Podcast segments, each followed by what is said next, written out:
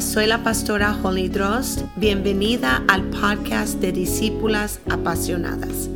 Te invito a sentarte conmigo por un rato mientras te comparto lo que he aprendido y lo que me ha servido durante casi 30 años de ministerio. Estoy trayendo a la mesa herramientas prácticas para activar tu fe, llamado, ministerio y vida personal. Si te ha sido un reto entender tu llamado o cómo vivir esa vida que Jesús tanto nos prometió, estás en el lugar correcto para oír una palabra, sugerencia o nueva estrategia que puedes poner en práctica. Me encanta ser transparente y real, sin máscaras ni pretextos. Estoy emocionada por este tiempo que tendremos juntas. Gracias por estar aquí. Encontrando gozo aun cuando la vida se pone difícil. Espero que esté disfrutando de esta serie y que ha sido de bendición para tu vida. Gracias por estar con nosotros en el cuarto episodio de nuestro podcast de discípulas apasionadas. Casi siempre cuando la vida es difícil, hasta lo más mínimo se nos complica. ¿Alguien sabe de lo que estoy hablando? No es suficiente que puede haber varias complicaciones con tus hijos, en tu lugar de trabajo. En esos días también tu lavabo se tapa, se te ponche una llanta, la lavadora se descompone. Hay un dicho que me encanta que dice, por la simplicidad de este lado de la complejidad, no te daría ni un comino. Pero por la simplicidad del otro lado de la complejidad. Por eso te daría todo lo que tengo. Es la belleza y el atractivo de la sencillez al otro lado de la complejidad, lo que también podría describirse como el no tomarnos demasiado en serio, precisamente porque sí hemos hecho el trabajo de tomarnos profundamente en serio a nosotros mismos, a nuestras historias, a nuestras heridas, a nuestra vida amada por otros. Esta es una alegría que proviene de finalmente saber quiénes somos en nuestro fondo y de estar en su mayoría profundamente de acuerdo con ella. Pero ya sabemos que esto requiere de mucho trabajo. Hay una simplicidad que se remonta a la original, la de nuestra niñez. Antes de saber lo que era estar avergonzados porque hablamos mal, porque tropezamos o porque caímos o fallamos. Pero la vergüenza sabemos es algo que aprendemos al ver la reacción de otros. Y vaya que los niños lo aprenden muy rápido. La Biblia lo dice de esta manera. Para entrar en el reino tenemos que ser como niños. No tenemos que ser niños, pero sí como niños, con esa sencillez de corazón. Dejarse disfrutar de algo sencillo, de no tomarse demasiado en serio, no porque seas inmadura, sino porque has aprendido a vivir con tus errores, con la complejidad de la vida. Has podido encontrar gozo en ello. Has podido entender que frustrarse, enojarse o complicarse la vida más en momentos duros simplemente hace que todo sea más difícil. Tiene que haber una aceptación de la realidad de nuestra propia fragilidad acompañada de un rehuso de no odiar a nosotros mismos por las torpezas, por las fallas cotidianas. Hay una semejanza infantil con esto. Ay, como quisiera aprender eso bien.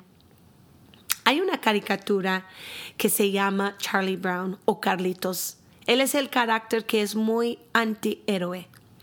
Uno de los eventos que se ve repetido vez tras vez en la caricatura de él es donde una amiga de él tiene un fútbol y lo detiene y le invita a que lo pegue, pero justo en el momento que él lo va a pegar, ella se lo quita y él se cae. Otro es de una pelirroja de quien él está muy enamorado, pero ella siempre le da la espalda. Y aunque todos estamos echando porras por este subestimado desvalido, en la vida real nadie quiere ser esa persona. Lo interesante de este Carlitos es que él sigue intentando pegarle al fútbol. Él sigue persiguiendo a la pelirroja. Como alguien dijo muchas veces, no en forma o en control. Eso es parte de mi pobreza como ser humano. Y la autoaceptación sin preocupación por uno mismo simplemente expresa una realidad. Un espíritu humilde impide que el pobre sea un tirano para sí mismo. Carlitos no llega montado en un caballo blanco, ni salva al mundo con una capa azul, pero resiste en medio de las dificultades cotidianas y ese es el tipo de esperanza que la mayoría de nosotros necesitamos. Necesitamos saber cómo continuar como el entrenador del equipo incluso cuando el equipo lleva toda la temporada perdiendo. Queremos esperar que sea posible volver a confiar en la gente, aunque el balón se haya retirado más veces de lo que podemos contar. Queremos creer que el amor sigue siendo una opción, aunque la pequeña pelirroja no nos mire.